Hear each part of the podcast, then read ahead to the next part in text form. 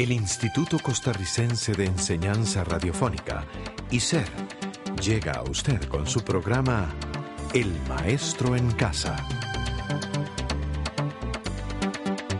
El Maestro en Casa, un programa educativo a su servicio.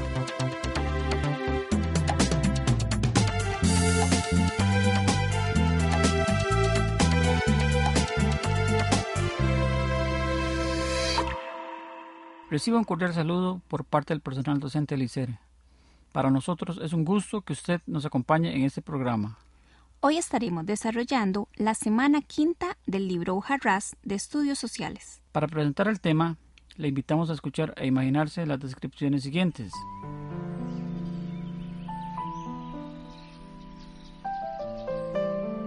Poco a poco salimos a un arrozal a la par de la selva. Nos metimos en ella y seguimos avanzando por fin quedamos al frente del salto. Llegamos al mediodía y pudimos deleitarnos con el gigantesco e interminable derrame de las aguas desde muchos metros de altura.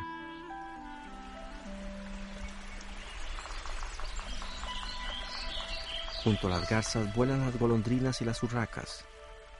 Hacen bulla los pericos y las loras. Abundan las iguanas y los garrobos. En el río hay millares de olominas y el agua del río es totalmente cristalina.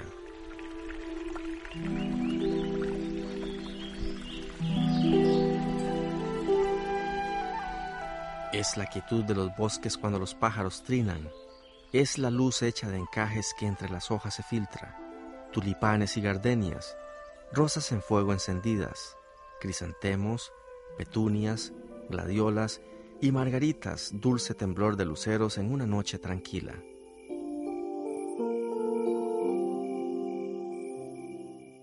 Se imaginó esos lugares. ¿Este es el mundo que quiere para usted, sus hijos y sus nietos?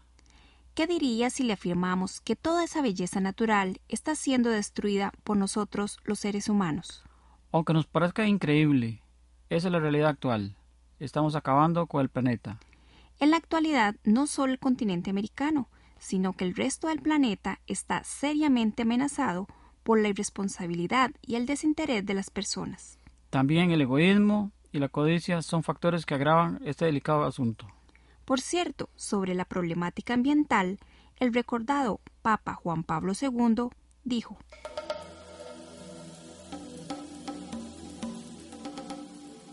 La crisis ecológica es un problema moral. Apunta bien al decir lo anterior, porque no podemos esconder la realidad de la situación como quien tapa el sol con un dedo. La alteración de nuestros ecosistemas es grave ocasión para reflexionar la agresión que diariamente le causamos a los recursos que nos dan vida. En pocas y sencillas palabras, Juan Pablo II logró resumir la grave amenaza que enfrenta toda la Tierra y sus habitantes con respecto a los problemas ambientales. ¿Por qué se afirma que nuestro planeta está enfermo? ¿Cuáles países provocan tan acelerada destrucción de la Madre Tierra? Nosotros, usted y los demás seres humanos tenemos responsabilidad de la destrucción de la Tierra. En el caso específico del continente americano, ¿cuál es la condición actual en cuanto al destino del ambiente?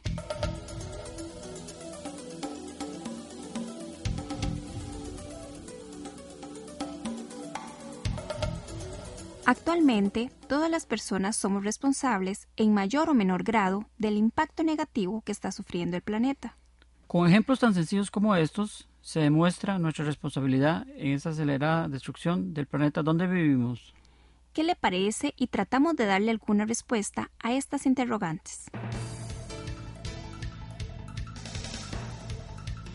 ¿Alguna vez ha lanzado algún tipo de basura a las calles, lotes baldíos, ríos o mares?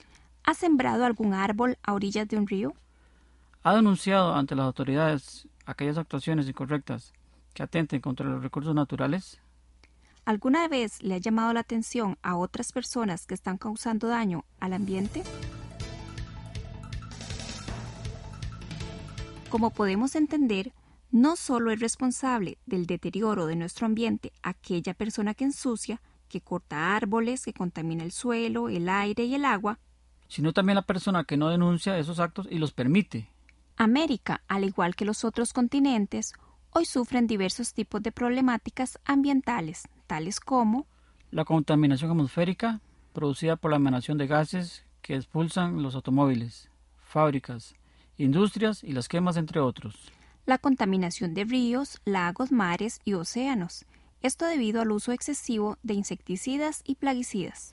Dichas sustancias altamente tóxicas son llevadas por la lluvia hacia las principales fuentes de agua. La deforestación es uno de los principales problemas que afecta a América. El continente americano cuenta con el pulmón más grande de todo el planeta, la selva amazónica. La comparten los países de Brasil, Colombia, Ecuador, Bolivia, Perú, Venezuela y las Guyanas. Acompáñenos a hacer un recorrido por la Amazonia.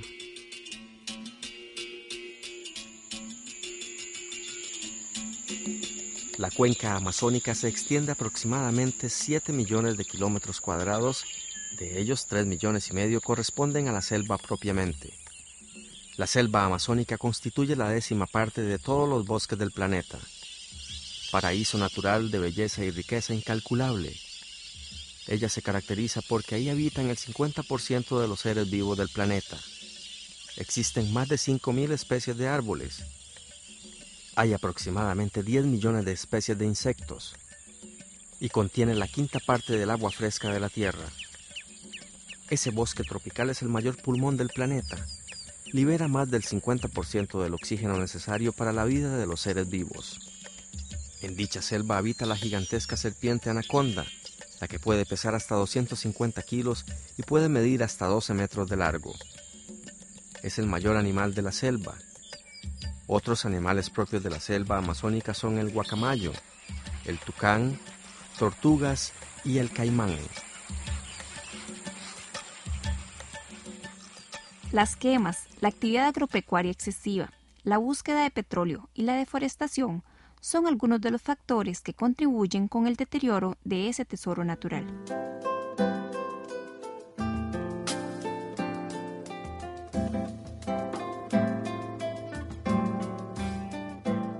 ¿Qué será del planeta Tierra si continuamos con la devastación de las selvas en todo el mundo y en la Amazonia y demás riquezas naturales? Con ese interrogante nos despedimos. Muchas gracias por su atención. Pero antes de finalizar el programa, le invitamos a visitar la página www.elmaestroencasa.com barra inclinada interactivo, donde encontrará prácticas, actividades y un chat para que exponga sus dudas. Le esperamos en el próximo programa. Que esté muy bien.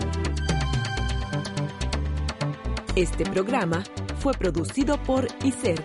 En colaboración con el Ministerio de Educación Pública.